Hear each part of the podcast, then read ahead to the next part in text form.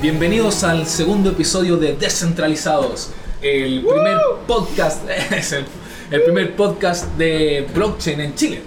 Así que partimos ya saludando a nuestros panelistas estables, los amigos de siempre, los que forman este equipo, que es José Miguel Gómez, Hello. así nuestro ingeniero comercial experto en finanzas, tenemos a Leo Salgado, Hola chicos. Ahí está el maestro de la mente de los proyectos blockchain aquí en Kawin, que es nuestra sede por lo demás, le damos muchas gracias a Kawin. Nuestra voz en off, eh, Claudio García, Nuestra voz en off off. que claro, porque es voz en off que no habla. Que no habla. Yo soy Gino Stock, aquí su periodista amigo, no tan amigo, conocido quizás no tanto, y nuestro invitado estelar, a quien ya le agradecemos su presencia, César Vázquez de Chaucha. Hola, hola. Buenas tardes, ¿cómo Recién, recién eh, eh, fuera de micrófono estábamos hablando sobre esa capacidad suprahumana de César que tiene de no alterarse con, con nada. Iceman. Es, es un Iceman, no, no se altera con nada. Ne- nervios de hierro. Exactamente. o sea, es la muerte ontológica del ser. Oh, my gosh. Cuando ya no te importa nada, no te pones nervioso, weón. Cuando no te importa nada, no, no te pones nervioso, weón. Qué notable esa weón. Es, es como el sueño nihilista, no sé. Como tan, tan- importas tan poco que para qué te pones nervioso. Bueno, para, para quienes no lo saben y nos escuchan, eh, están como interesados simplemente en el tema de las criptomonedas y eh, Chaucha es una justamente una criptomoneda chilena a la que ha hecho mucho ruido en, en- en la escena en las últimas semanas y sabemos que hay gente que ya está un poquito más involucrada, tiene hartas preguntas y, y, y- y harta reflexión y opinión sobre el ejercicio de lo, lo que ha ocurrido con Chaucha que lo veremos más adelante durante el programa. Por ahora vamos a partir retomando la pregunta final que dejamos en el, en el episodio anterior, en el primer capítulo de Descentralizados, que era básicamente ver eh, qué podría hacer el Estado chileno para fomentar la blockchain en Chile. Nuestro querido Estado. Así que, estimado José, José Miguel, Oh, pero es que yo. Yo creo me considerarme, señor, y, y se lo he dicho en muchas ocasiones, un libertario. Yo la verdad encuentro que las libertades son mucho más importantes. Es- Eso es, es mi punto de vista. ¿Me entiendes? Puede ser discutible. Está totalmente mal, pero se lo respeta. Pero eso te aprecio yo. No, no, no. Porque en las diferencias nos encontramos. Yo la verdad que en ese sentido encuentro que las libertades son importantes y nuestro Estado lo que debería hacer, de hecho, sería entregarle mayores posibilidades a esta, a esta tecnología, al blockchain, a las criptomonedas, para poder desarrollarse dentro de una sociedad con completa libertad. Poder llegar y encontrar soluciones en las cuales en una de esas es mucho más eficiente utilizar esta tecnología antes de simplemente llegar y acapararlo de parte del Estado. Es- eso, eso es un punto de vista mío, porque por, por poner un ejemplo, los notarios, por poner un ejemplo, el, el registro civil, por poner un ejemplo, el conservador de bienes raíces. Servicio potito. Servicio impuesto interno, muchas gracias Leo. médicas. ¿Ah? Las fichas médicas. Las fichas médicas, dice César. Claro. Otra, o- otras opciones más, ¿te fijáis? La- la- la- la- para mí, el punto de vista principal sería, más allá de qué el Estado podría hacer, sería el Estado dejar, regulando de manera abierta, porque el Estado de, de cierta forma tiene que regular para que en una de esas las reglas estén claras para todos y podamos generar un mercado coherente, que Claro. es importante. Pero más allá de eso, encuentro que el Estado debería dejar las libertades para que la, la utilización de esta tecnología fuese plena. Eso es lo que yo creo que el Estado debería hacer. Eso es una opinión personal, la coloco aquí encima de la mesa. Si la quieren diseccionar, ahí es cosa No, por supuesto que eh, estamos siempre por las opiniones personales. La verdad que esto es un, un- un podcast de, de amigos, un podcast de, de conversar, debatir, así que siempre son la- las ideas de cada uno para, para quien nos está escuchando y, y, yo súper de acuerdo. Por lo demás también, fuera de la broma, a mí me gusta mucho la idea libertaria, pero más, eh, quizá en una línea distinta, pero, Totalmente. pues, pero, sí, pero sí. tenemos algo en común, algo ahí. Oye, en, el Eh, foro, en el foro que, que- que nos hagan bolsa, ¿no? No, no. bacán, ha sido genial. Yo, a mí me encanta, si de repente estoy equivocado, bacán. Me- eh, eh, Pruébenme equivocado. Yo, yo soy, a mí me gusta, por ej- por ejemplo, mucho más la idea libertaria en la, en la onda política, pero vamos a dejar hasta ahí. Ah, porque, eh, Leo, Leo Salgado, aquí vamos. ¿Qué debería hacer el Estado aquí para, para fomentar la blockchain en Chile? ¿Qué es lo que está haciendo hoy día el Estado hoy? Hoy, buen hoy punto. por hoy. ¿Qué es lo que está haciendo hoy día el Estado hoy?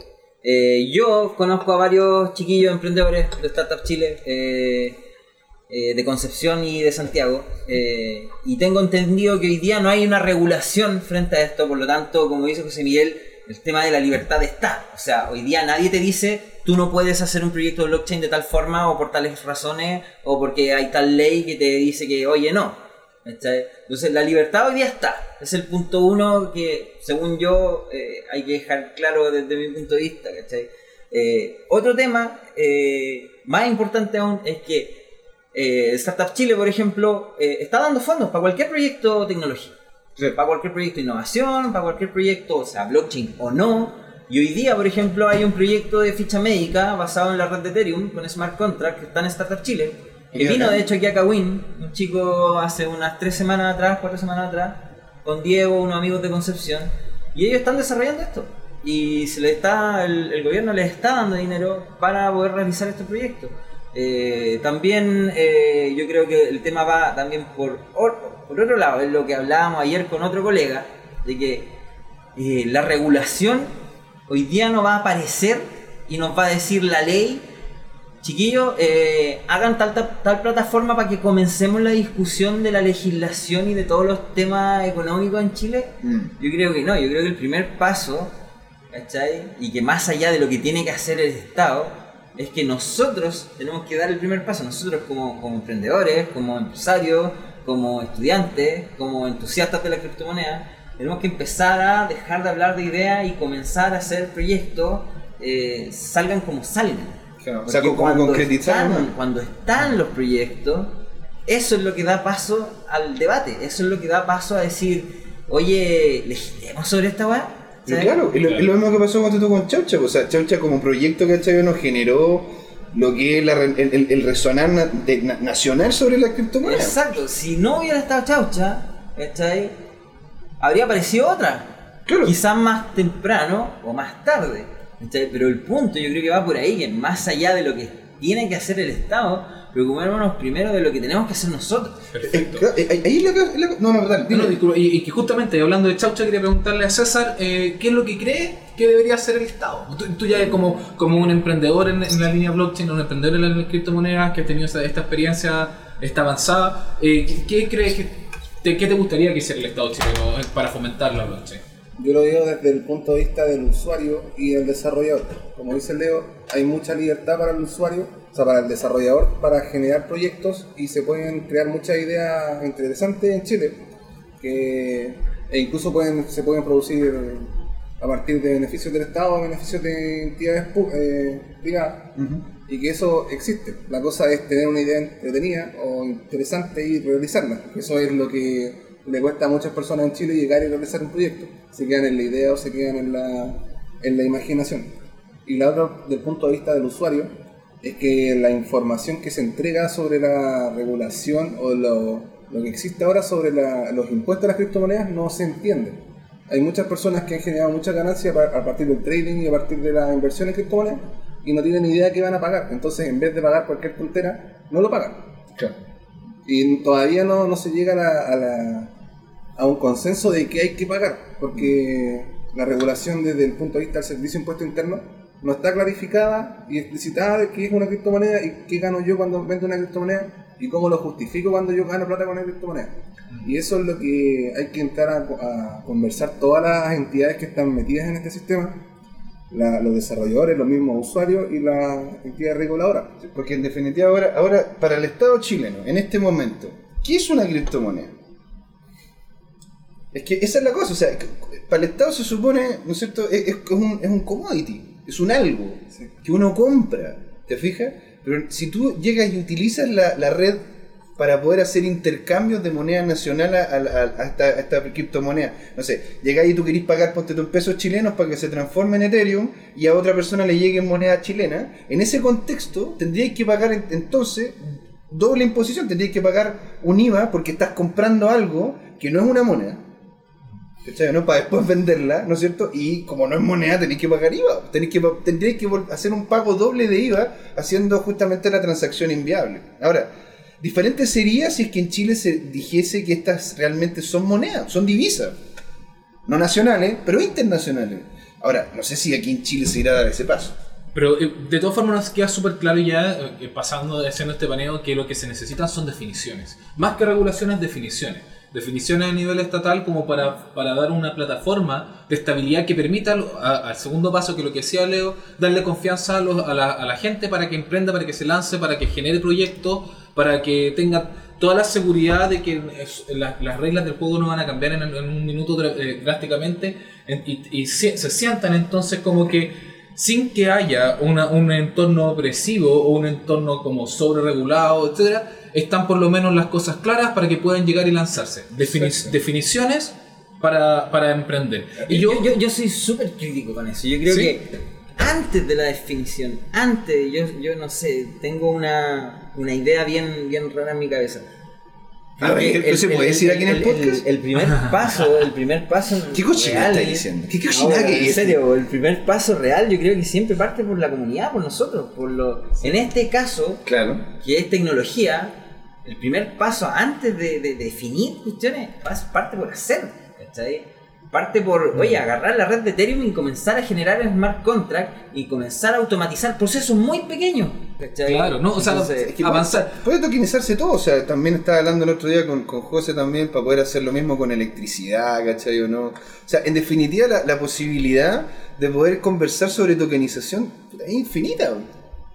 ¿sí o no? Sí, O sea, absolutamente. tan- tan- Entonces yo creo que por ahí parte todo. Y, y ahí, cuando, se, cuando eso pasa, cuando la gente baja estos productos y los crea, ahí recién se empiezan a definir las cuestiones porque se hacen realidad. Se empiezan a conocer los conceptos Claro. que no se conocen anteriormente. Claro, Claro, como pero, por pero ponte tú, ejemplo... tú partiste con Chaucha así. Sí, Aquí eh, tenemos el, el- la- ejemplo perfecto. Puta, aquí van. y ahí, ¿y ¿Por qué se llama Chaucha? No, ya. que estaba hablando que me lo han no, preguntado al pobre hombre diez mil después- veces. Después vamos a profundizar con el tema de Chaucha. Yo quería acotar un, un punto, como decía Leo, que primero se necesita conocerlo, la- las inquietudes y los problemas que nacen a partir del desarrollo y de la, de la utilización de la herramienta. Y cuando se conocen esos problemas, se deben interiorizar a las personas que se encargan de generar la- las regulaciones, Ajá. en conjunto de las personas que desarrollan, los usuarios y las entidades para generar algo que a todos nos convenga y se pueda utilizar en el futuro. Exacto, sí. Al Sí. final Sí, el no. abogado, el, el- el ingeniero en marketing, Claro. el tipo de finanzas de una empresa que no tiene idea de cómo funciona la blockchain, lo que necesita, ¿qué es? Es ver una interfaz. ¿Que ¿Quién la hace? El developer. Claro. Y el developer va a ser una interfaz muy básica en, en su principio, pero cuando esa interfaz se defina y comiencen a, a llegar el feedback de todas estas otras aristas legales y toda la cuestión, se puede ir evolucionando de, de una manera que podamos llegar a un producto que sí se pueda legislar, que sí cumpla con todas las cosas, eh, IVA, etcétera, etcétera, etcétera. Yo, yo no, no sé, ahí yo creo que quizás estoy teniendo un poco el, el chicle, pero yo creo que igual eso ya- un poco que ya, ya está. O sea, igual es que entre que haya experiencia internacional y entre que como justamente estamos hablando que ya existen proyectos como Chaucha y otras cosas, entonces el, el tema era ver qué, qué puede hacer el Estado. O sea, evidentemente el qué puede hacer la sociedad civil es, es gigante. Pero en- dentro de la pregunta, que es la- lo que habíamos dejado planteado en el, en el capítulo anterior, que era qué es lo que puede hacer el Estado, eh, yo creo que no es malo eh, el tema de las definiciones, definiciones en pos de la tranquilidad, justamente para seguir fomentando el tema del, del, del, del ecosistema, digamos. Es que, es que si no nos ponemos de acuerdo, no nos ponemos de acuerdo, no, no, no vamos a llegar nunca a un negocio. No, pero ya, pero ya hay nociones. Yo por eso creo yo que, que, que- todo depende un poco de la plataforma en que uno esté viendo el tema. O sea, ya hay experimentos, ya hay proyectos, ya hay nociones, ya hay un ecosistema que está hablando, ya hay nomenclaturas compartidas, ya hay experiencia internacional. Entonces, estamos, O sea, pero, estamos pero todos ¿te, acordás, menos- ¿te acordás lo que hablamos en el primer programa? De cuánto es el market share que tiene justamente Bitcoin. O sea, que tiene, el- tiene este- el blockchain a nivel mundial, eran como 600. Hoy día son 735. La criptomoneda, el, el blockchain como, como solamente blockchain, no, sin, saca- sin, sin tema de criptomoneda, eh, son un 400, se, se espera 400 millones de 400 billones. Eh, por eso entonces estamos hablando de que es un market share que, entre comillas, todavía sigue siendo súper pequeño. No, y, y- que puede explotar y que se proyecta que va a explotar, eh, para que explotar eh, pronto. Yo solamente para cerrar el tema, porque tenemos que seguir avanzando para entrar de lleno en el tema de las criptomonedas, eh, es eh, que me- yo creo que sí el Estado puede eh, generar un apoyo en el tema de eh, la educación. Yo creo que eso es, eso es básico. O sea, yo creo que hoy en día estamos perdiendo a mucha, O sea, a, a- a mucho potencial eh, humano, muchos jóvenes, muchas personas muy capaces que podrían estar dedicándose, entrando en el mundo de la tecnología y particularmente en, el- en este mundo, me decía que es la vanguardia Sí. de- de- dentro de lo que estamos viviendo, pero estas cosas en un colegio, incluso en universidades ni siquiera se están tratando. Entonces, un, mí. un un énfasis, claro, eh, para los que no saben, nuestro escucha es, es José, hace Ha- clases... ha- Hago, hago clases en alguna universidad y la verdad que una de las cosas que me doy cuenta es que se le coloca de repente tanto tantas horas a clases que en una de esas tienen cierto nivel de importancia, pero, pero, pero el conocer lo que se viene, o sea, imagínate, cuánto, y, y volviendo un poco más atrás, siguiendo la, la- la línea que tú dijiste, partamos desde el colegio, uno sale del colegio y si tú no tienes una familia que está ligada al comercio, la verdad que el conocimiento de lo que hay detrás de un cheque, lo que es una factura, lo que es el pago de impuestos, lo que es la boleta, o sea, la matemática financiera básica la gente no la conoce. Entonces, ¿cómo puedes tú? Y ahí tú también tenías el cruce, ¿cachai? ¿no? Entre lo que son las criptomonedas, el desconocimiento de esto, con el desconocimiento financiero y con lo que ocurre a nivel nacional. Si uno ve en lo- los números que da el Banco Central, la CEPAL, de repente alguna, alguna entidad, te das cuenta que la mayor cantidad de suicidios en Chile tienen que, que tienen que ver con el mundo financiero. Ahí nos estamos poniendo muy negro igual. se fue, se puso muy negro, No, la no, pero, de- así es la vida, Vamos, a ver, vida. vamos a ver la luz, bueno, al final del denme, denme un poco de. No le, no, le, no le hacemos el quite ni a lo dulce ni a lo. Entonces, bueno, ¿qué quiero decir? Que en realidad nosotros tenemos gran problema en lo que son los rangos etarios de los 60 en adelante y desde los 18 a los 24 años, que son justamente el rango etario en los cuales se supone uno tiene conocimiento financiero y puede comprar y tener crédito y todo, pero el problema es que no tienes ingresos. Te fijas, después de los 60, 70 años, por lo general, la gente está justamente eh, jubilada. Y antes, desde los 18 a los 20, a los 24, está estudiando en la universidad. Entonces, mayores ingresos no tiene, ¿te fijas, no? Ayer conversamos, porque no sé si mucha gente lo, sé, Ah, lo bueno, sabe, pero hay un, hay sueldo, hay un- hay un sueldo mínimo para gente menor de 18 y mayor de 65, que es distinto que el sueldo mínimo eh, tradicional. Totalmente. El, el sueldo mínimo tradicional, o sea, entre esa brecha 18, 65, 276, entre menos de, menores de 18 y mayores de 65 es 206. O sea, eh, eh, eh, hay una discriminación ahí. Eh, pero yo quería agarrarme de, de- de lo que estás diciendo para entrar en el siguiente tema, porque va un poco por ahí, Ah. que es, eh, ya entrando de lleno en el tema tema, en el gran tema de, que, que el- de este capítulo, que son las criptomonedas, Chan, chan, eh, chan. tenemos que entender antes, para hablar de criptomonedas, que es un tipo particular de monedas, bueno, ¿qué son? ¿Qué son las monedas? Hostia. Ah, ¿qué, qué son las monedas? Baja una, baja, que- baja- baja una chaucha. ¿Qué, qué, qué es, qué- ¿De qué estamos...? Porque, las- Baja la asti- baja la astilla y tu, y tu wallet. por favor, por favor, pasen, pasen las chauchas sobre todo. Pasan las chauchas, por favor. no, no por me- favor. Pero no, no me quejo. Pero sí, exactamente la criptomoneda es una variación dentro de la moneda tradicional que nosotros hemos venido conociendo desde, bueno, que, desde que nacimos y desde siglos, en, siglos y siglos. Pero para entender esta variación tecnológica, esta nueva, esta nueva moneda, este, este cambio en el paradigma, tenemos que entender qué son las monedas. Que- entonces, José, ahí que tú estabas ya explicando un poco esa de la, Oh, de- del conocimiento financiero. Oye, ¿Qué es la moneda? ¿Qué es la moneda? La historia de la moneda es preciosa en sí misma. Porque en definitiva siempre hemos tratado de encontrar la mejor forma de que las dos partes terminen siempre igual de contentas. Partimos, ¿no es cierto?, con las pequeñas, los pequeños trueques, yo te paso esto, si tú me pasas eso, y yo me siento bien porque lo necesito, tú te sientes bien por lo mismo. Después empezaron a aparecer las primeras monedas, lo que fueron, no sé, en, en, eh, en México te fijas que eran, que eran, ¿cómo se llaman las semillas de cacao? Que eran África, te fijáis lo que eran las cuentas de marfil. En esta, y, y- justamente todo terminó llevando a que tiene que existir un ente que, que va fuera de lo que es el valor mismo, que asegure, ¿no es cierto?, la transabilidad de, los, la transabilidad de esos mismos valores.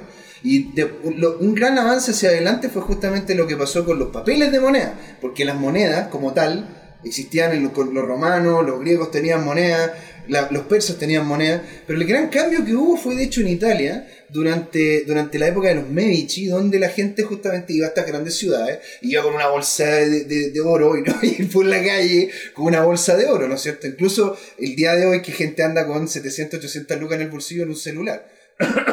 Entonces, a lo que voy yo, a lo que voy yo es que la gente no anda por la calle con una bolsa de oro en el bolsillo, ¿no es cierto? Entonces, ¿qué hacían? Iban a los bancos y los bancos dejaban esto, ¿no es cierto?, guardado. Y te pasaban un papel, un papel que acreditaba la cantidad de plata que tú tenías. Y si tú ese papel se lo pasabas a otra persona, esa persona lo podía ir a cobrar al banco como dinero. Entonces, ¿qué pasó? Partimos ya.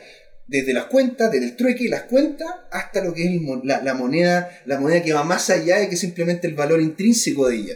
Porque la, el- porque la moneda del, de los romanos, claro, la moneda del, del, del, del, de- del- ¿cómo se llama? El imperio romano, los persas, todos tenían base en justamente metales preciosos, ya sea el oro o la plata. ¿Se entiende? Entonces, ahora si continuamos más allá, justamente los estados modernos empezaron a generar este dinero, que hasta la Segunda Guerra Mundial, hasta la Segunda Guerra Mundial, incluso con, con Nixon, se seguía un cierto patrón, que era como el patrón oro. Te fijas que se, se inició en- en- eh, se inició justamente en el Tratado de Bretton Woods, que ahí lo pueden buscar. Wikipedia sabe todo. Google lo sabe todo, pero la, la idea de es que ahora, después de la, después de la, la guerra en Vietnam... Disculpa, pero es más entretenido escucharlo en tu voz. Ah, por Dios. Gracias, hoy me estoy poniendo José rojo. Yo sé que nuestros radioescuchas no me ven el color, Miguel. pero estoy tomando color. estoy poniéndome rojo. Y la cosa es que esta moneda, después de justamente Vietnam y Nixon, terminó quebrando su relación con el oro. Y ahora la moneda tiene valor por sí misma, valor intrínseco de la moneda. Es la fe. en es la moneda. fe. Y por eso se llama la fiat, la, justamente La- monedas La de- confianza en la- sistema. que va en la confianza del sistema. Por eso te fijas, no sé, ¿Qué por la moneda las, en las siglas fiat? ¿Qué significa? como tal, no, es que fiat es, es un significado en sí mismo. Ah, es, es, el- es- es como se llama la. No tiene nada que ver con los autos. tampoco. No, mm, mm, eh, no, no. suena parecido, no, por lo menos. No. No, es que, Tuvo- tuvo no es que Fiat una que- moneda valga tantos fiat. Tu- o sea, Tuve, un- tuvo, Fiat- tuvo un Fiat muy bueno, que realmente la única vez que me dejó botado fue por la pana del weón, fue culpa mía. debo admitirlo. Pero bueno, volviendo a cómo se llama lo que es la moneda, a lo que es la moneda, este, ahora tenemos justamente lo que son las monedas que valen solamente o van en relación a lo que es la producción del país. No sé, lo que es el cobre en Chile, si baja el cobre, baja el peso chileno, Claro. lo, lo que pasa en Australia con el oro, si baja el oro, baja, baja ¿cómo se llama? el dólar australiano, o, o también de diferentes commodities como la leche, si baja la leche, baja justamente el dólar neozelandés. ¿Te fijas? Entonces va muy interrelacionado con ¿Y si eso. sube la leche? ¿Y si sube la leche? No sé, porque me- a mí me dijeron que siempre colocaran en la olla una, una, una ¿cómo se llama? ¿Con la tapita? Una tapita así como media abierta para que no se, no se grabe. Corrígeme si me equivoco, pero al final todo esto, desde las cuentas en África hasta el día de hoy, pasando por los Medici, el tema de Nixon y el tema de la separación del... Intenté hacerlo más, lo más, así, más, más No, condensado. agradecemos. Todo esto se resume en que eh, ha sido un sistema eh, en base a la confianza. Es- Y en algún momento funcionó muy punto. bien hasta que alguien la agarró y literalmente la cagó. Pues, eh, ¿Cómo la cagó? ¿Cómo la cagó? No, porque, porque te- tengamos en cuenta que, eh, sobre todo, uh, uh, tenemos un hito histórico muy importante que es el 2008 y lo que pasa con la crisis subprime, probablemente una de las crisis más importantes que nos ha tocado a nosotros vivir como, como Ese generación. tipo de alguien. Y, eh, y ahí entramos, justamente Leo, que, que- porque aquí ya, ya empezamos a hablar de este, de este nuevo quiebre, de, esta, de este, nuevo, este cambio en, la par- en el paradigma de las monedas que son las criptomonedas. ¿Cómo, cómo aparecen las criptomonedas? ¿Qué son las criptomonedas y, y- y cómo aparecen? Un poco. Más que la criptomoneda, yo creo que el concepto es el, el tema del valor digital. Ya. El valor que puede presentar algo del mundo real en, en- en un medio digital. Claro. Es que como por son, las- ejemplo, son las monedas que están pensadas para este nuevo tipo de, de economía. claro, como por ejemplo las tarjetas de prepago. Claro. El tema de las tarjetas de Copesc en ese tiempo. En donde, ¿qué es lo, ¿cuál era la problemática? Que de repente iban camiones a cargar un millón y medio de pesos en petróleo, 800 lucas. Yo trabajé en una bomba de bombero. Ah, de Y de bombero. repente yo, brother, en los días de cambio, 3 millones de pesos en billetes cada bombero en los bolsillos. Sí, pues. Y bro, ah, imagínate, yo pasé momentos en los que sacando la plata se te caía el far de billete, 3 millones en el piso, así recogiéndolo. Oh, loco, era, como la, era como la Ceci cuando le tiraban el día al Y, lunes. bro, frente a eso, O sea, hubo una un idea muy clever, hubo una idea muy clever, muy muy clever que, oye, páguenle al administrador por fuera y nosotros te damos una tarjeta y que el camionero en vez de ir con 800 lucas y le pase las 800 lucas al bombero y después llegue un gallo y te asalte, eh, Pero es que es sentido común, pues. bueno, es, eso es, es sentido común, ¿cachai? Y, y es el mismo funcionamiento que te, que te comentaba recién, ¿es en base a qué? A la confianza, ¿cachai? Eh, eh, es tan simple como eso. Entonces, esto, esta idea es de los años 80, de los años 70. Y alguien la agarró y la empezó a modificar hasta que llegó a un punto pasando por el tema de Digicash, el tema de PayPal, y evolucionó, evolucionó, evolucionó, hasta que... eh, Llegó Chau Chau. Llegó Chaucha, Sí, llegó pero- Bitcoin, llegó Ethereum. En realidad llegó Satoshi Nakamoto y en base a toda esta experiencia Ahí tenemos un punto de inflexión. Sí. Eso- tuvo el ser humano. Eso está, eso está muy chulo. Cuenta, ¿por qué no nos puedes profundizar una un poco qué, qué es lo que hace Satoshi Nakamoto y cuál es el, el- este el gran quiere? Porque, porque en algún momento empezamos a hablar de criptomonedas. En algún momento empezamos a hablar de bueno la, la blockchain utilizada en, en- en el tema de, en el tema de las monedas. De Pero ¿qué, qué es lo que pasa? ¿Qué es lo que pasa con Satoshi? ¿Qué es lo que pasa con el 2008, con el 2009? ¿Qué, ¿Cómo se, se gesta esto de lo que, que- ahora para nosotros es tan común y que estamos viendo cómo está arrasando en el, en el mercado. Oye, Un saludo, un Desde- saludo a Satoshi, eh, si nos Ah, escucha. Buena onda, es una, una escucha. Qué locura. Sería una locura. Están en el espacio Yoroshiku escuchando. negai shimasu. Satoshi desu. Eh, desde mi punto de vista, yo creo que fue un ente o alguien eh, que, en base a la experiencia del ser humano y a las tecnologías que ya habían salido, simplemente, eh, así como muchos inventores científicos a lo largo de la historia han tomado el conocimiento de otros Conocimiento y lo han acumulado juntado para, para es esa que- y época. se han iluminado Claro, es que nosotros para estamos- generar una nosotros nueva, una nueva Un nuevo salto. tecnología, Claro. un nuevo salto. Estamos Yo creo que lo que de pasó fue pues. eso, fue, oye, miremos hacia atrás, veamos la experiencia, tomemos la tecnología que nos permite hacer tal cosa. ¿Cómo? Así. Listo. ¿Y qué es lo que hace? ¿Qué, qué- qué es una criptomoneda? Definamos, así como en el capítulo pasado definimos el, el blog, tratamos de definir blockchain, tratamos de definir. César, por ejemplo, tú, ¿qué- qué- si yo te pregunto, así está, está tu primo, dice, oh, es que me interesa esto, pero eh, no entiende en realidad, cuéntame, ¿qué es una criptomoneda? ¿Tú cómo le explicas? Así que- Eh, hay hartos conceptos sobre la criptomoneda que están basados en el blockchain, de la capacidad de la gente de poder guardar información histórica que se puede hacer comprobable en el tiempo sea difícil de modificar a partir de las firmas digitales y de la encriptación. Eso hace posible la creación de una criptomoneda.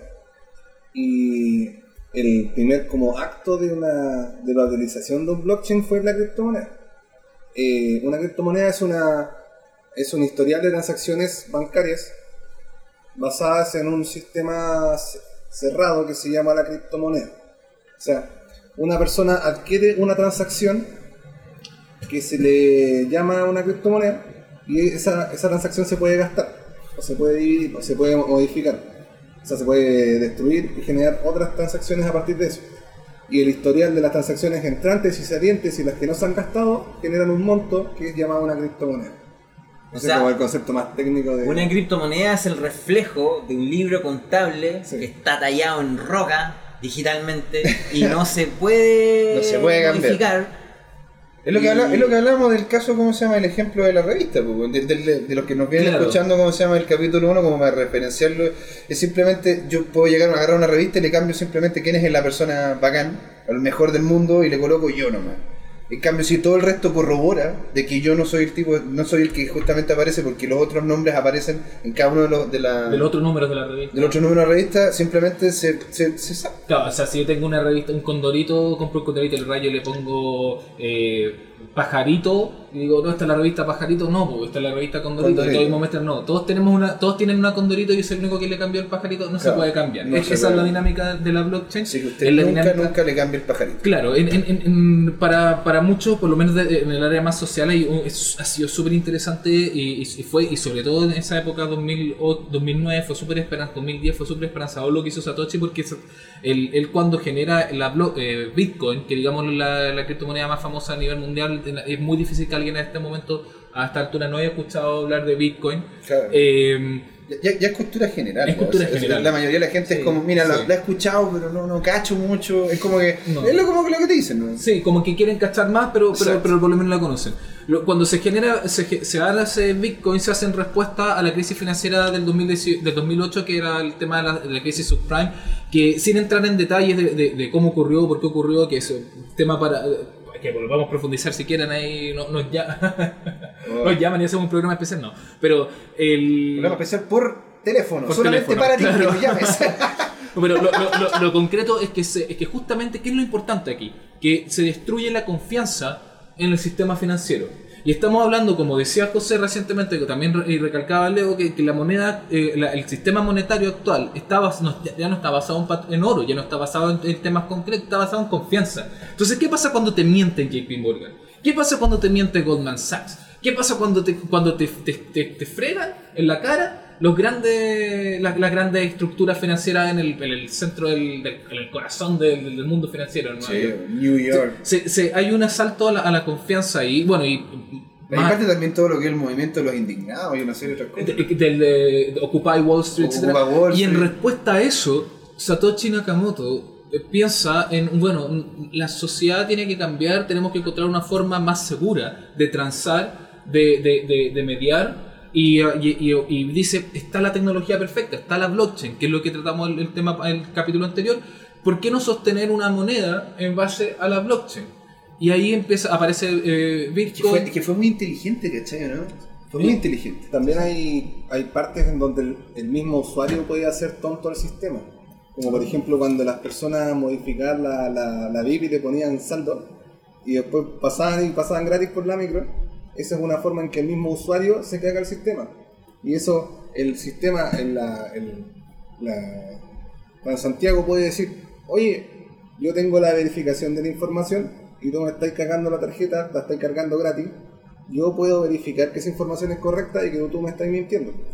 Y eso es como parte de la idea de que se basó la, la tecnología blockchain y las criptomonedas, de comprobar que las cosas están funcionando y que son correctas.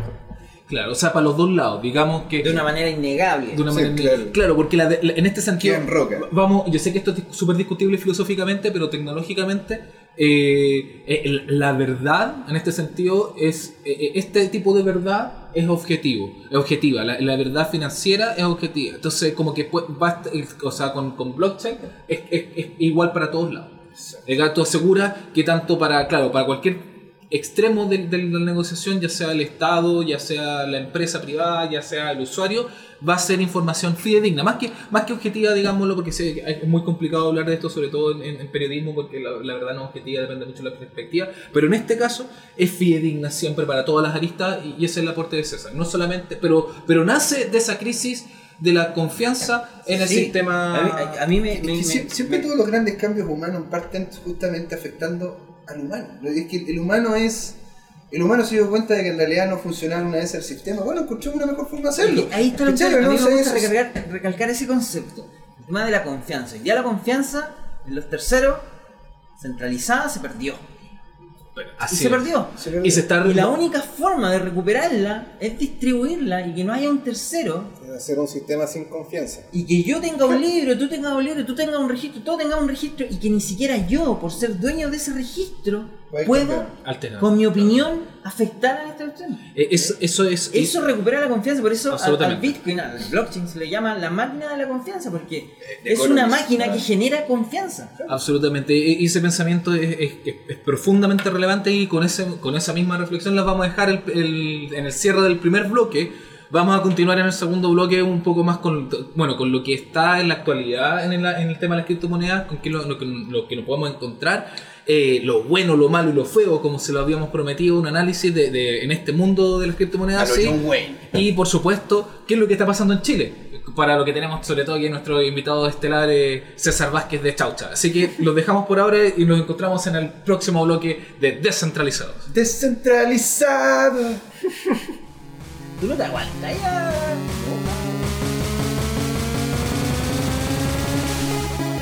Bienvenidos al segundo bloque de Descentralizados. Estamos aquí con José Miguel Gómez, Descentralizado. con Leo Salgado, Buenas chiquillos, hola. con nuestro invitado del día de hoy César Vázquez de Chaucha Hola, y, nuestra, y nuestra querida voz en off, Claudio García, voz en off off. Off, voz en off, off, off, off. Off, off, off. Off, Y- off, off, off. Y por supuesto yo, Gino Stock, que estamos el periodista Periodista estrella de acá de Kawin. que estrella nada. Pero el. Bueno, constelación. Ay. Ahora, ahora, ahora Qué, yo qué bonito, qué bonito. Ahora yo me voy a sonrojar. no, bueno, para partir el segundo bloque, eh, la, la idea es, es como cristalizar más o menos lo que estábamos conversando en el primer bloque eh, y aterrizarlo así como, ya en concreto, qué son las criptomonedas, eh, eh, cómo, cómo uno lo, lo- lo explica como en, en- en la base, en la tierra. Porque, ¿cómo, cómo, cómo, ¿cómo sería como un concepto base? Yo, yo, yo voy a leer algo, semi-leer algo que encuentro que es una de las definiciones como más bajas de la criptomoneda y dice lo siguiente. Una criptomoneda es una moneda virtual que sirve para intercambiar bienes y servicios a través de un sistema de transacciones electrónicas anónimo, seguro y descentralizado sin la necesidad de un intermediario. Boom. Perfecto. O sea, creo igual, que igual esa como- frase, Pero- esa oración Pero, pero- lo define así como lo que es. ¿Qué contra que de ahí podría ser como más complicado de entender, weón? Porque, porque, claro, yo lo entiendo, weón. Pero de la parte de, de la palabra criptomoneda Yo creo que la parte moneda todos la entendemos. Sí. Eh, Y lo explicamos en el bloque anterior, lo que hace, lo, lo que hizo el José Miguel, el tema de las FIA, que igual... Sí. Oh, de- ese tema. Eh, hay- hay Me- un- me estoy- me- me- en este momento me siento muy bien hablando y de bueno, la, la- la parte, la parte que, que- que mete ruido es la parte cripto. Eso, la palabra claro. cripto. ¿Qué significa que sea cripto, weón? Que sea cripto significa que es anónima, que tiene un sistema por debajo que encripta las transacciones y un montón de cuestiones que probablemente a la gente ni siquiera le interesa. saber, así como a nadie le interesa saber cómo funciona el motor del auto, uno quiere poner la llave y poner y andar y irse. Ah, mal. Pero bueno, démosle el foco a la moneda. Una moneda es, un- es un- es un- es algo que sirve para intercambiar bienes y servicios. Y cuando le ponemos la palabra cripto es porque está sobre una plataforma digital que anonimiza, eh, asegura Y y, descentraliza. descentraliza eh, las transacciones. César. También quería opinar de que mucha gente no, no comprende lo que significa hacer algo centra- descentralizado. Mm. Descentralizado. Porque la- Perdón, se utiliza mucho esa palabra, pero en verdad cuesta definirla como un concepto que se pueda entender más simple. Mm. Porque estamos acostumbrados a, a- a que las instituciones sean sistemas cerrados y que no se puedan A que el país incluso Sí, sea. y que la información sea privada y todo eso. Entonces, un, un sistema descentralizado al final es una comunidad de, de usuarios que entre ellos definen sus propias reglas y definen el, comportamiento del sistema. Y lo- son también los encargados de ver que el sistema funcione de esa misma forma y de una forma correcta. Eso es lo que creo yo que es algo descentralizado. No, O sea, que como que todos aporten, acuerdo, pero que claro. nadie sepa. Sí, pues. Una cosa así. O sea, no, que todos aporten y que todos se pongan unas reglas para cumplir y que se, se comprueben las mismas reglas ante los mismos usuarios. Porque también hay un tema, lo- la weá de los oráculos. Porque esa cuestión que es como gente que tiene como gran corte lo que es la parte de las criptomonedas, ¿cachai? ¿no? Que pueden llegar y como cambiar. Tú estás hablando de la weá de Bitcoin Cash, weón, que tienen como el setenta y tanto por ciento. Ah, ese es otro tema, yo creo que para otro podcast. es un tema largo. Es como para largo, Temazo. largo, largo, No, pero yo- lo, lo podemos anotar ahí para un siguiente podcast. Sí. Sí. Pero eh, no, yo me quedo, me gusta la, la definición de César, así como en el tema de la descentralización y, y, y me- y no puedo enfatizar así como en- en- enérgicamente o tan de, de suficiente manera eh, lo, lo importante, lo relevante que es eh, en cuanto a potencial de futuro para la sociedad, el, el avanzar en temas de descentralización. Es decir, hoy en día nos enfrentamos constantemente a, a abusos en toda la índole y los abusos se cometen básicamente porque hay gente que concentra, eh, concentra poder, Claro. concentra posibilidades, concentra conocimiento, concentra cosas, pero eh, eh, es tan Aparte- sencillo como tam- eso. ta- También es más peligroso porque si tú concentras poder o concentras información en un mismo lado, es mucho más factible de que alguien venga y lo quiera atacar, pues, ¿cachai? Onda, si tú tenés toda la información de, de- toda la información en un pura, en una pura carpeta, ¿cachai? Todas las personas van a querer atacar esa carpeta. Mucho hasta- más inseguro también. ¿Cachai? Claro. Es mucho más inseguro, porque en cambio si todos lo tienen, puta, nadie puede llegar y quitarlo. Eso podríamos empezar a definirlo como una de las cosas buenas de las criptomonedas. ¿no? Sí. Mm. Porque pasamos ya o lo que da nombre al, capítulo de hoy, que el, el corazón de, de- del segundo episodio descentralizado, que es lo bueno, lo malo y lo feo de las criptomonedas. Lo, básicamente definimos lo bueno, evidentemente, como lo que lo percibimos positivamente, que puede tener un impacto enriquecedor para la sociedad. Lo malo, como las cosas dañinas, pero que sea que, dentro, que ocurran dentro del ecosistema de las criptomonedas, pero O sea, que, que, se- no, que- que no hay, no hay dolo, o sea, Pe- no, no hay interés- no- hay intención de maldad. que suceden porque suceden, que no, no, hay, no hay una mala intención, justamente como decía José Cosas, Miguel. cosas que pasan. Cosas que pasan. Pasan qué cosas. ¿Pasan qué cosas? Es, es- ocurre lados. Y un muy buen disco de una banda chilena emergente, tú no eres Silvia, no ni tan emergente, tienen harto años, por si no le- pasas qué cosas. Hay para que lo escuchen, a los que les Para googlear. Para googlear. Y, y lo feo. Tarea para la casa. Tarea para la casa. Y lo, lo feo ya son las cosas dañinas de- del propias del ecosistema de las criptomonedas, pero que sí uno puede decir, oye, esta cosa tiene una intención. Digamos, hay alguien, alguien que quiere. Hay un weón penca detrás de. Claro, Claro. O, o hueón o hueona o hueones. Varios. Así que partimos así a. ¿Qué es lo que se le viene? Ya nombramos un poquito lo que un, un tema que podría ser Sí, más lo- de, lo- de lo bueno. ¿Qué más se le lo bueno. ocurre que sería de lo bueno que las criptomonedas? ¿Para dónde queréis partir? ¿Para acá? Pues, Como quieran. Eh, lo bueno, lo bueno encuentro yo de que esto va a terminar facilitando las, transfe- las transferencias, las transacciones, va a ser todo mucho más rápido, más eficiente y no vamos a necesitar terceros que nos metan la mano al bolsillo o que sean grasa en el sistema para poder justamente confiar en un tercero. ya- Grasa. en el sistema. weón. Grasa, weón. Pero grasa Sí, dañina, porque igual hay grasa, grasa. saludable. Sí, hay grasa, sí, no, no, es, no es grasa de palta. No es grasa de palta. No la grasa de palta. Hay grasa con Esa colesterol. grasa negra, Esa- sí, weón, grasa así, pero de. de- Cochina. claro. De como estebo. Así. No sé, weón, la- pero la cosa es ¿cachai? de que eh, si tú terminas utilizando este tipo de sistemas, para mí lo bueno es que terminás eliminando gran parte de los intermediarios. César. Pasando la pelota. Pasando la pelota, porque ya, ya que me agarran por chuleteo. No, el que quiera. Oye, porque me agarran por chuleteo por la grasa, ¿no? O sea, yo, yo, ¿tú sabés los años que me llevó tener esto? La, Estamos. la, la, la- este, este, este, Estamos en la misma. Estamos, Estamos esta- esta- por ahí ¿sabes menos cuánta- lleno. En, en- en el momento radial explicándole a los, se están, sonando y se están mostrando los, los rollos. Tenemos una Gino es el único que está eh, eh, eh, No, fit. no, por favor. Gino es el hombre fit. Vamos para allá, vamos para allá. Yo diría que el que, está en mejores condiciones es nuestra voz en off-off. Ah, sí, la, Ah, la voz en ojo. De hecho, tiene, tiene caluga. Vénganlo a conocer. Está yendo al gimnasio. Está yendo al gimnasio, tiene calugas, barba, ¿no? Increíble. Paréntesis para que lo puedan conocer, eh, está el tema de, de nuestra pregunta que la vamos a estar eh, repitiendo durante varios episodios. Yo creo que hasta el. Vamos a cerrarla probablemente en el episodio número 7, 8 por ahí. Vamos a estar avi- avisando por, los- por las redes que es.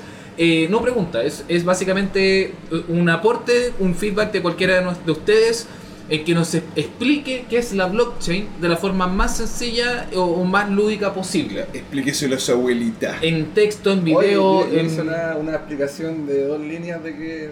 ¿De qué es la blockchain? Sí. La rece- Escríbelo, mándalo a en Facebook y te puedes Facebook. ganar entonces Bueno. unas 11 comidas con el equipo de descentralizados Oh para poder para que puedas conocer, aunque tú ya lo conoces, pero haz como que no lo conoces, a nuestra voz en off. Ah, ya, sí.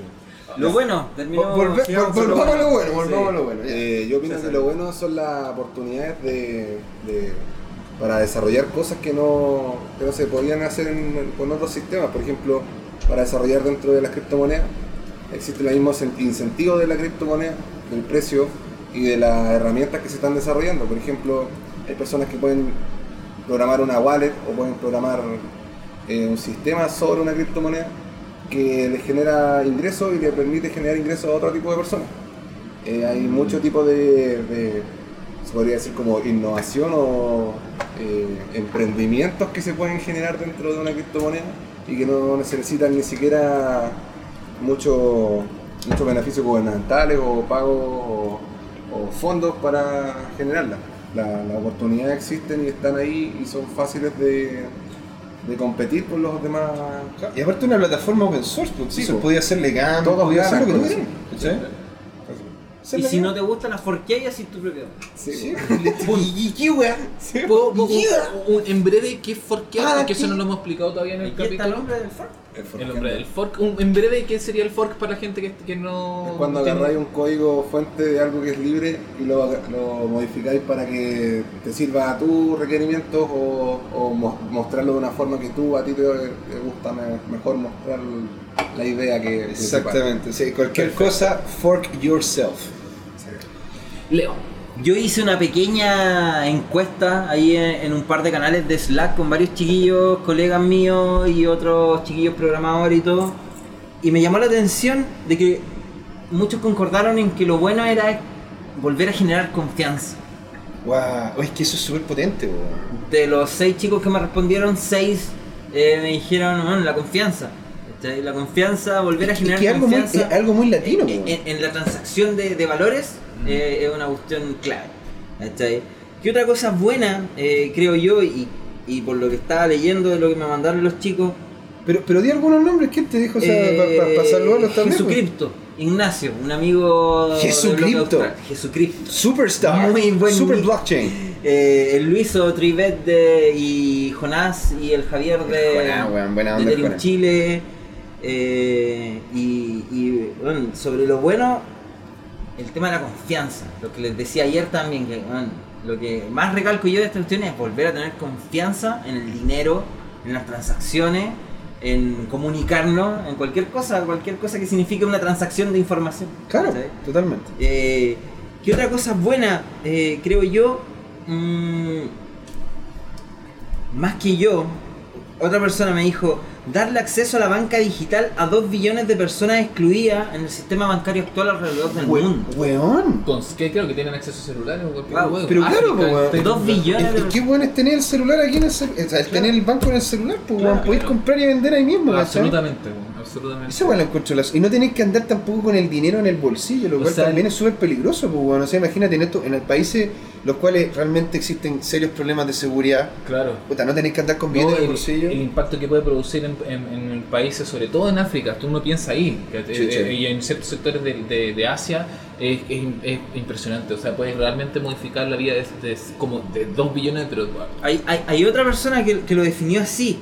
Eh, lo bueno es la descentralización de las cosas que hace mucho más claro el mundo centralizado y perverso en el que vivimos. Eso en que se traduce en confianza también. Claro. claro. El mundo perverso en el que vivimos.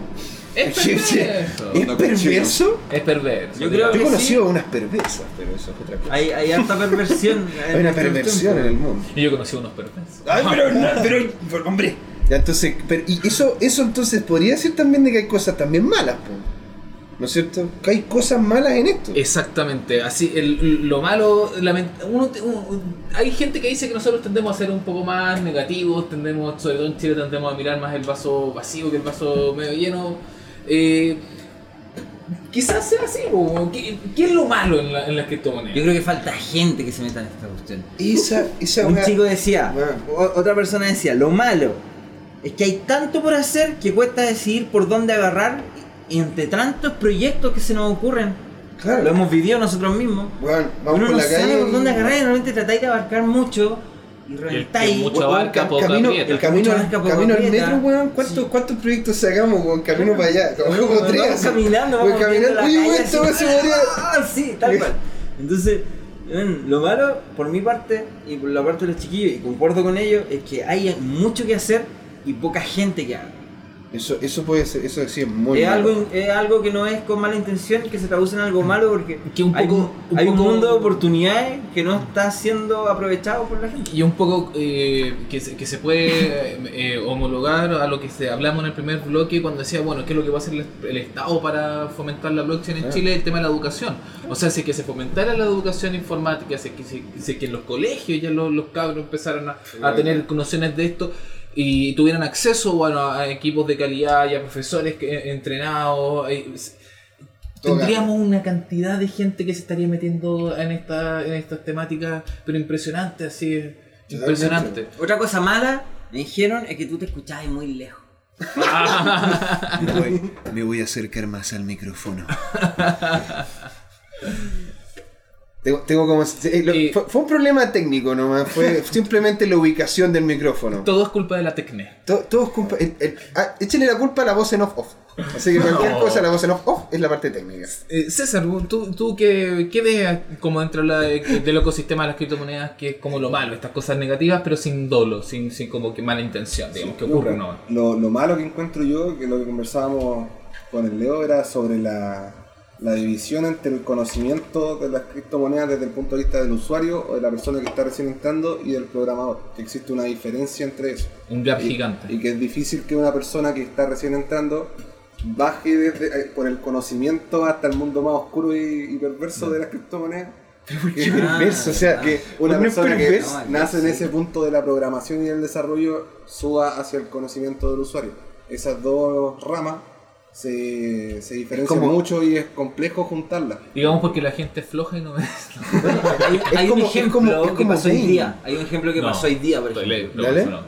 ¿Ah? La gente no sabe cómo funciona el backend, ¿cachai? Como el tras bambalina de los exchanges. Claro. Y hoy día se presentó una oportunidad con la subida del Ether, en donde mucha gente pensó, por ejemplo, en este concepto de arbitrar, Claro. de comprar más barato en un exchange y pasar para el otro. Y Y oye, por detrás de toda esta lógica de transferir Ethereum de un lado para otro, hay que considerar un montón de cosas técnicas que pueden incluso hacer quebrar un exchange o que pueden incluso generar que los exchanges no tengan la liquidez para pagarle a personas que están, oye, si hoy día hubo una subida en el Ethereum y todos quieren sacar Ethereum, hay que pensar en la liquidez que tiene el exchange para los otros servicios, o sea, está el Bitcoin Cash, está el Bitcoin, hay un montón de otras criptomonedas que están trayendo los exchanges Y de verdad nosotros no sabemos exactamente eso- cómo eso es súper funciona malo. Como- eso, eso es lo malo, la fal- volvemos a la falta de conocimiento Claro, que tienen falta de conocimiento. Pero son dos cosas, porque puede ser falta de conocimiento Y o falta de irresponsabilidad claro. también. Porque además hay gente que tiene el conocimiento, pero Uh. simplemente para ganar, para sacar eh, Sí, su, su beneficio personal, digamos, no le importa a fregar un exchange completo. Claro. Eso ya es feo. O sea, oye, Eso ya es feo. Eso ya es Eso ya el con dolo. Esto ya 100 sería Ethereum para afuera para ir a arbitrar a otro lado, puta cabrón, yo encuentro que ya es- eso es feo.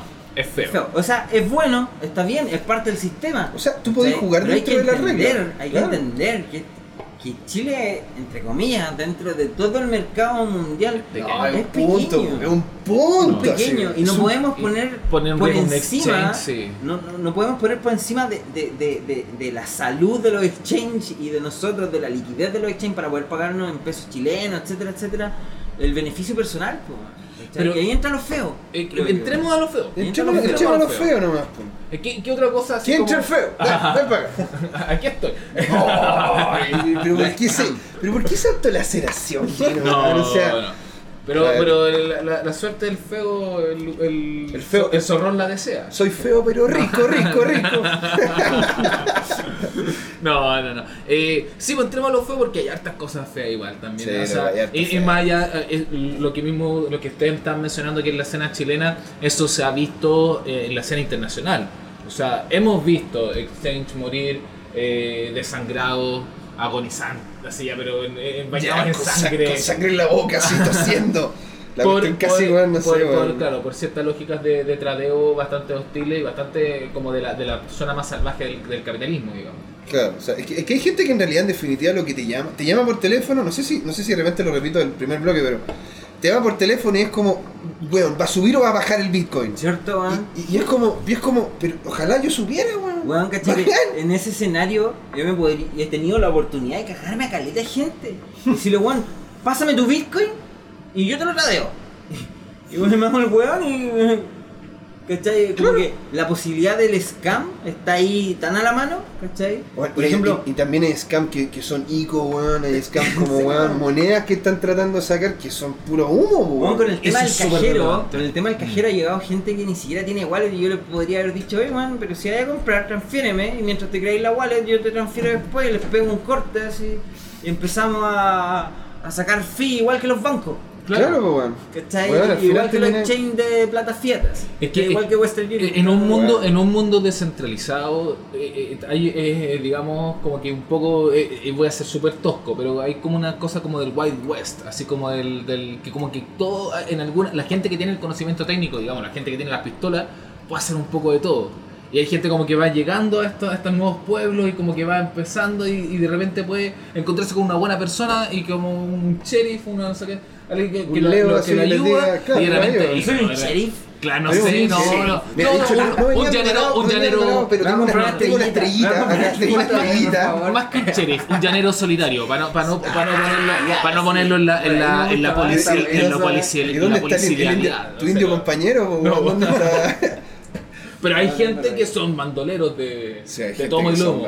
Y eso, y el mundo, entonces, e- esa es recomendación fundamental. Es, es un mundo un- Pero muy abierto. bajémosla a la bajémoslo. A la ICO y la moneda Bajémoslo a la ICO, sí, pero recomendación para la gente no meterse sin informarse. También, Claro. si, No meterse sin leer, no meterse sin informarse. también si te piden un link de referidos para meterte a un sistema que están ganando el 20% mensual o diario Ah. de la wea, tampoco acepten eso.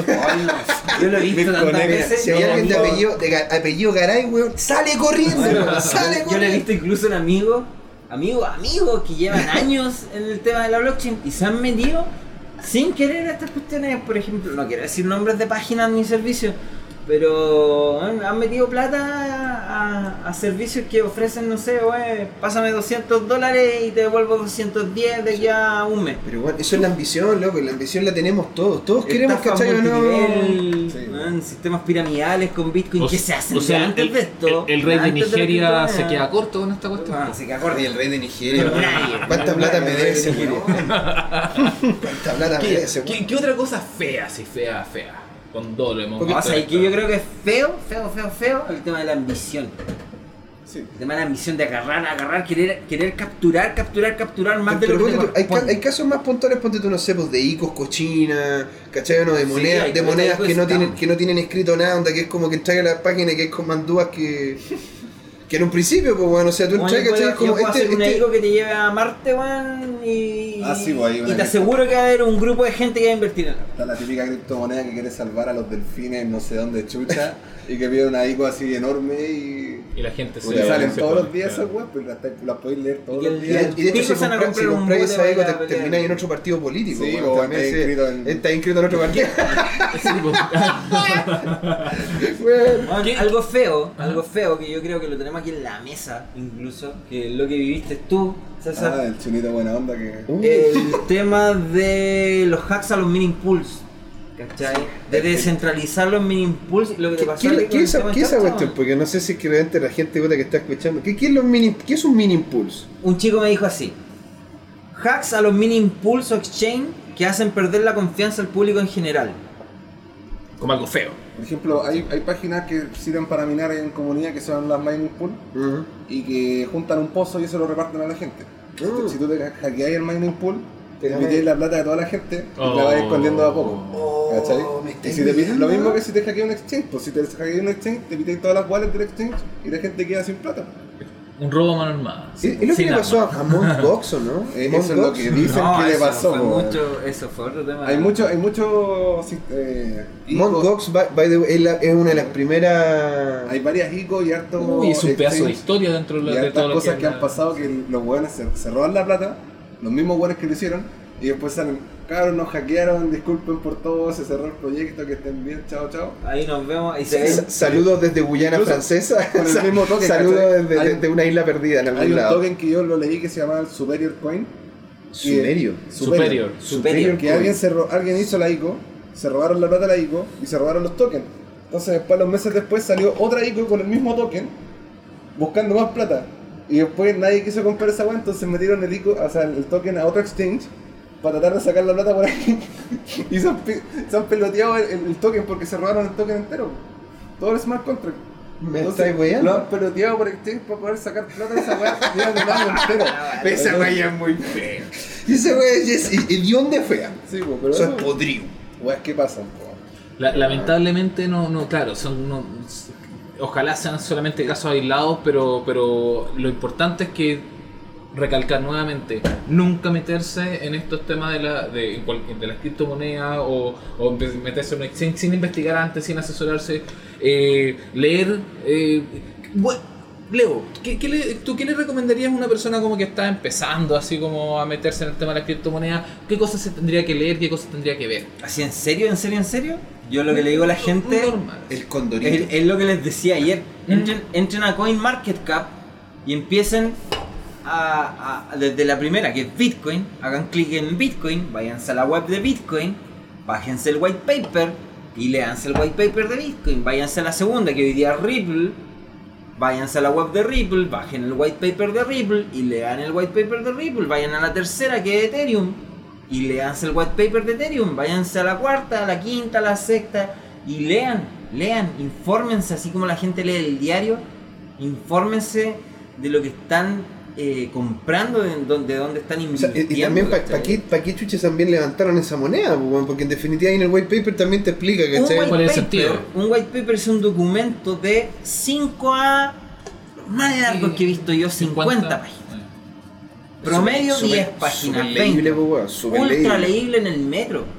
Vais camino en el metro y te lo podéis ir leyendo en el celular. ¿Lo, Claro, lo- y- lo digamos- en el water? Sí, estar en el water, bro. Y no necesitas conocimiento, no necesitas conocimiento específico, no necesitas conocimiento muy específico, digamos, como para que cualquier persona Sí, se que- meta. Ya, sí. ¿y qué es lo que pasa ahí? Que hay plataformas como por ejemplo Crypto Chile. Oye, si alguien me preguntara, chiquillo, estoy leyendo el white paper de tal ICO, de tal cripto, y no entiendo esto, yo voy y le explico, loco. me Entonces, doy el tiempo de explicarle, invitados todos, las personas de- que están escuchando el podcast, que quieran informarse más, que empiecen este curso, eh, este curso de acción, eh, que se lean los web papers y que si tienen dudas, bueno, justamente, métanse a cryptochile.io, cripto con Y, cryptochile.io, eh, que es un foro eh, abierto en el que están personas como Leo y otras personas más que Abierto y cariñoso. abierto y cariñoso con están- cariño, claro, con con este- buena disposición. ahí. exacto con este espíritu de, Estamos fomentar todos metidos ahí, pues, bueno. Exacto, estamos, todos. Estamos los presentes que es una- un foro como con el espíritu de, de fomentar, de impulsar, de ayudar y, y- de hacer crecer lo positivo de este ecosistema. Pero me quedo un poco también, pa- pa- para seguir avanzando en lo que nos queda de podcast, el, el Leo decía, bueno, decía un poco esto de lo que cuando hablaba de, de este tema de lo feo, de, de- en, lo- en los pueblos, que era algo que le había pasado a Chaucha, ¿no? El, el tema del el hackeo. O sea, Lo que nos pasó a nosotros es un ataque que se utiliza por las multipool que se llaman, que son eh, mining pools que minan muchas criptomonedas. Entonces ellos tienen la capacidad de, de utilizar el- el- la capacidad de cómputo que tiene su, su red para direccionar las distintas criptomonedas y así sacar lo, lo más eficiente toda la, la plata que pueden generar y la reparten a la gente. Entonces, No, no, no por ejemplo, tú te ponías a, a minar con a su pool y la pool decide que minar. Ah, ok. O sea, tú como que colocáis Lucas y es la pula que decide No, qué le mirar. conectáis tu máquina hacia la pool y Ah, la pool vale, va direccionando. Ya. O también tú puedes conectarte directamente a una pool y esa pool puede, cuando está muy alta la dificultad, dejar de minar o ponerse a minar otra cosa y después cuando baja la dificultad ponerse a hacer.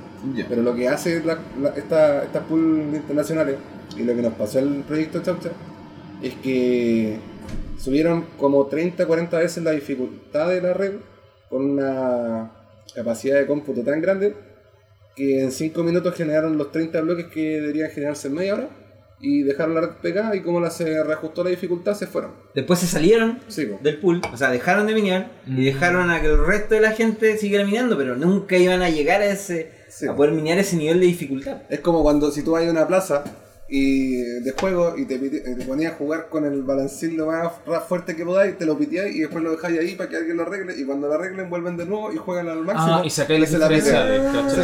Entonces va a llegar un punto en que nadie va a querer arreglar la weá, po. Porque va a llegar un bueno que lo va, lo va a Alguien hacer. se lo va a pitear, po. Entonces estamos haciendo nuestro cambio de, algo, de, de reajuste de la dificultad para que se reajuste más rápido el balancín Y ese ataque venía- a jugar más ese fácil. ataque- ¿Tenéis vino que de China, aumentarla? ¿no? ¿Tenéis que aumentar la mayor? ¿Tenéis que aumentar se- la dificultad? No, eh, ahí está el, el- Reajustar. Sí, pues, Claro, el, cambio eh, de- del temporal de cuánto tiempo se demora en reajustar la dificultad y cómo se calcula ese valor de dificultad. Eso está, hay que verlo también y hay que hacer pruebas de, de cómo funciona y todo eso.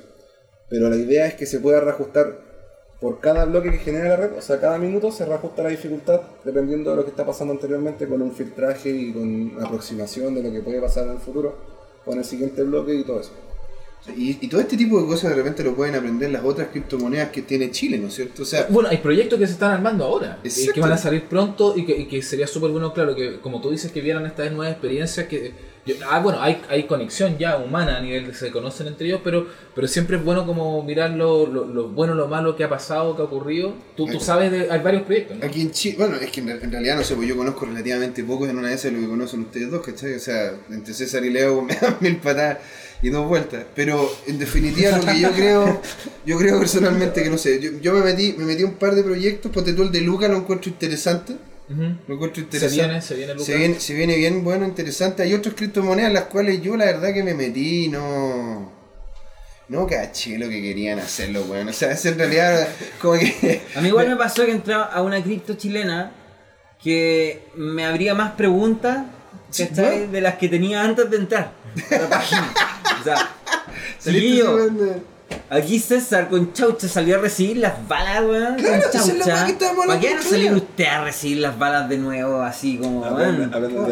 Aprendamos de los errores. Aquí no hay ninguna carrera. No, pues weón, no hay hay- Es como una pre-pre-ico, weón. No hay ninguna carrera para armar esta cuestión. No, absolutamente. Nadie te obliga a salir antes de marzo o antes de finales de mes.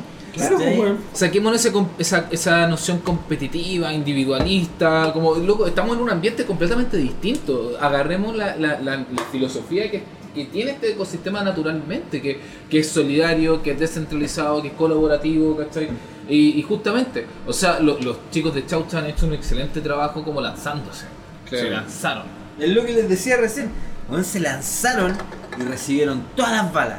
El que viene detrás, por favor, aprenda de las lecciones. Claro. Coloca un, conta- la- coloca un contador, No por solo favor. Chaucha, no solo Chaucha, otras criptos que salieron antes, que quizás no se les dio el espacio en su momento y todo. Chilcoin, como que. No, Hay muchas. Varias. hay, hay- Es que hay varias- hay varios proyectos que salieron antes de Chaucha. Pero weón, es- se resume en eso. O sea, aprendamos de las lecciones para avanzar más rápido como país, ¿cachai? Sí. Porque como país tenemos que avanzar rápido. Pero ya estamos de, de lleno hablando de la escena chilena. Entonces hablamos del proyecto Luca. Sabemos también está el proyecto Cóndor. Proyecto, Está- proyecto Condor. sí. Proyecto Cóndor, pero está, la, está Luca, Proyecto Cóndor Son también. de Conce, ¿ah? Son de. Ah, Yo leí una vez. Conce. la escena, la de escena. Conce, que le pongo el Sí, corazón. no, eh, el- el- hay harto movimiento ahí en Conce. ah, De partida los, los Sí, chicos hay- bloque, el bloque austral, impresionante. Yo, yo le mandé un contacto a los chiquillos de Condor y ojalá que me lo respondan porque de verdad yo tengo toda la disponibilidad para Oye, pero en eso ayudarles no- lo que sea. ¿No eso bro. nos están escuchando? Así Capaz, es. ojalá. ¿cachai? Le reiteramos sí, la sí, invitación sí. del Leo. Respóndame, por favor. a ver si, Responde. bueno, aquí, hay, aquí, hay, aquí, hay, aquí hay ganas, hay motivación de, de, de, de, de ponerle la cuestión. Lógico, Y. César, así tú también, ya que justamente estamos hablando de esto, de todo lo que ustedes han hecho, todo lo que han logrado, todo lo que han pasado, estas cosas, bueno, desde nivel internacional hasta cosas que se han encontrado con el, el eh, problema o tema, bueno, cosas buenas y cosas malas dentro de la misma, la misma escena chilena. ¿Cómo, ¿Cómo es tu balance de todo esto? De todo esto que han vivido en esta semana De- también?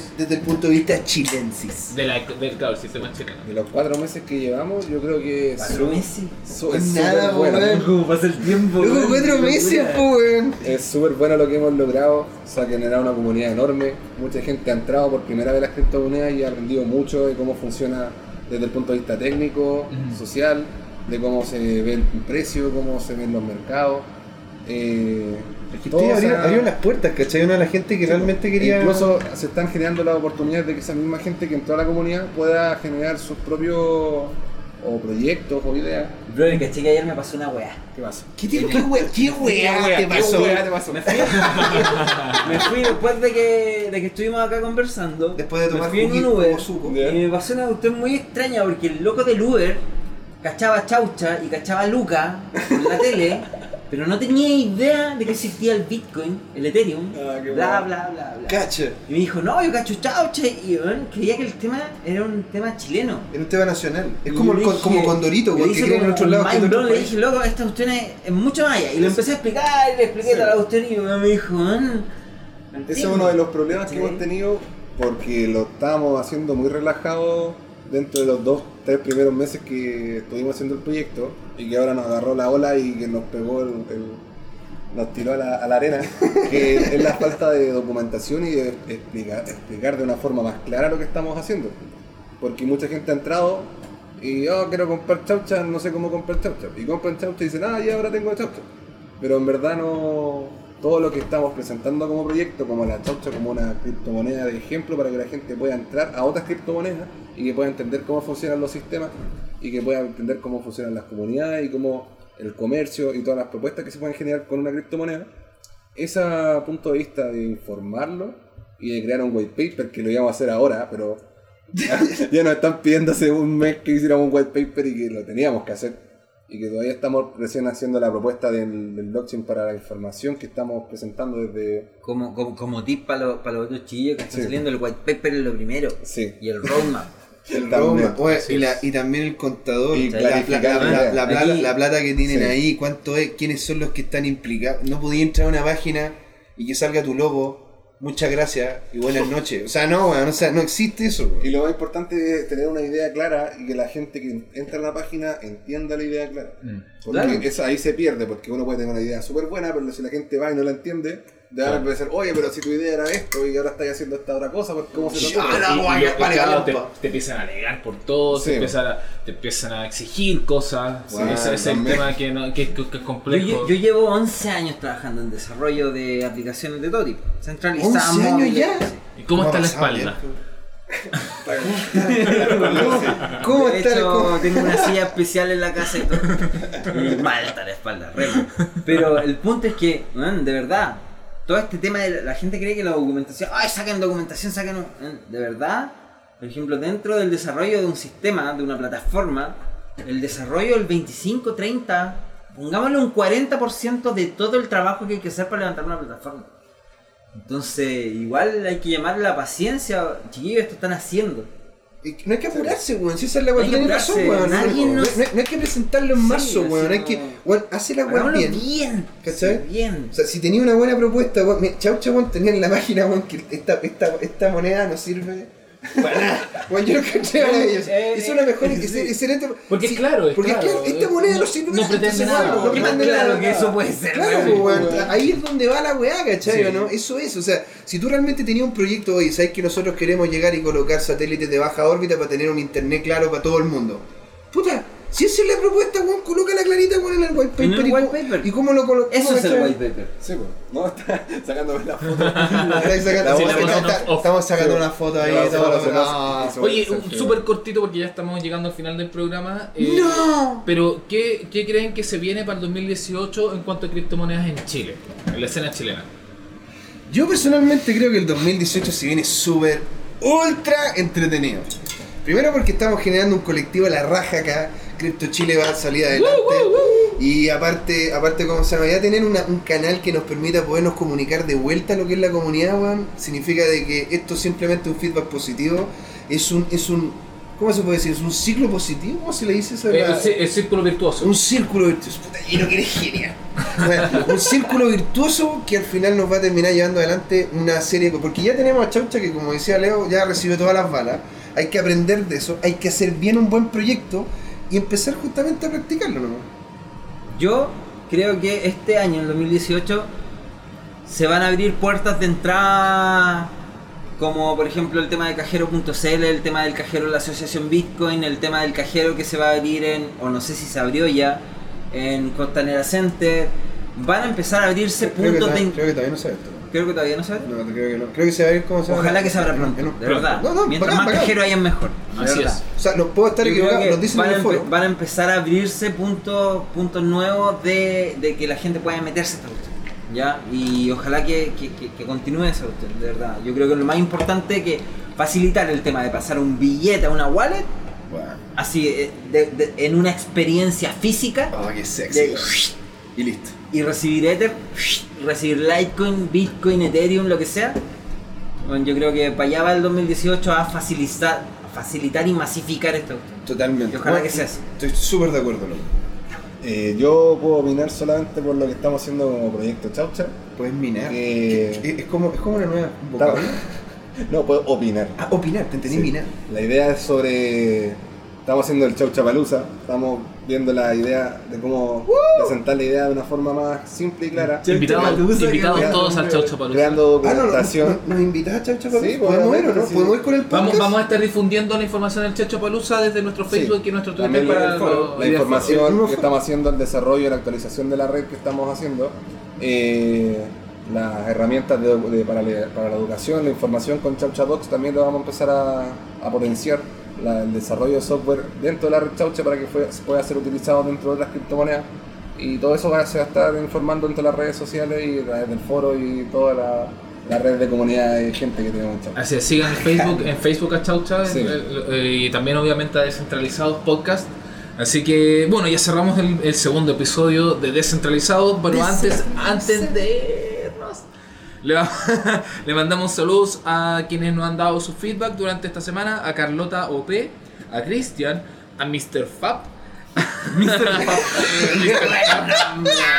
¿Quién dable el nombre, güey? a Víctor San Martín y por supuesto Ahora, a esa, la- la- esa es la Fuerza Aérea Peruana, es Mr. Fuerza Aérea Peruana. Claro, por Oye, al, supuesto. al- Y- y- al- espera, al Jonás también, que a- a Jonás, por supuesto. yo, al Javier, Ah, a claro, Nacho del bloque y a Luiso también, Por supuesto que también el Luiso y que nos han también ayudado bastante. y, y finalmente a la, a la inspiración eh, y musa de nuestra voz en off, off, al, al, coraz- al segundo corazón de Oh. Claudio García que es la maquita Oh. que también la, la- la- la queremos mucho desde aquí también así que estimado ya sería todo por hoy. De- como siempre no, y yo creo que va a ser a- así para todos los capítulos. Creo que ya nos falta tiempo porque esto es gigante pero los esperamos por lo mismo en el tercer capítulo de Descentralizados que va a tratar sobre bueno, qué proyectos en blockchain se están trabajando ahora en Chile, en el mundo, y, y cuál es el futuro que van a construir esos proyectos blockchain, qué es lo que podemos esperar en el mediano y corto plazo con todo esto que ya se está armando y se está haciendo. Así que si tienes esa curiosidad de saber qué se viene para el mundo entero en realidad, con esta tecnología disruptiva, escúchenos en el tercer capítulo de Descentralizados. Y eso sería todo, estimado José Miguel Gómez, estimado Leo Salgado, estimado César Vázquez y nuestra voz en off Claudio García. Muchas gracias. Chao chiquillos, nos vemos. No, gracias chicos, ya está bien. Un abrazo.